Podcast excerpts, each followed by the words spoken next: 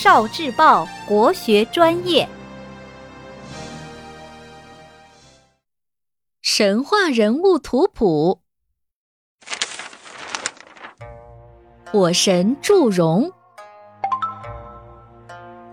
黄帝时候有个火正官，官名叫祝融，名字叫荣光，是一个氏族首领的儿子。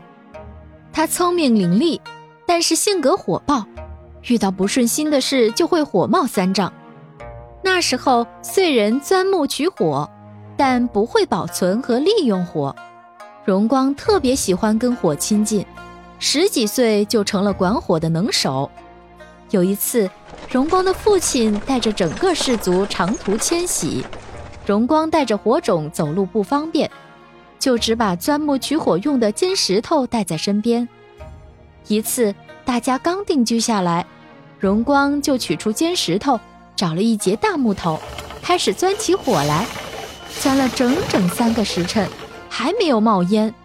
荣光生气地把尖石头向石头山上狠狠砸去，谁知已经钻得很热的尖石头碰在石山上，咔嚓一声冒出了火星。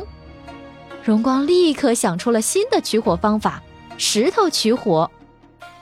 皇帝知道了这件事，就对荣光说：“以后就任命你为祝融好了。”祝就是永远，荣就是光明，愿你永远给人间带来光明。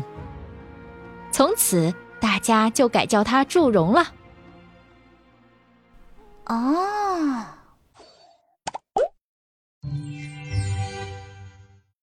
聆听国学经典，汲取文化精髓，关注今生一九四九，伴您决胜大语文。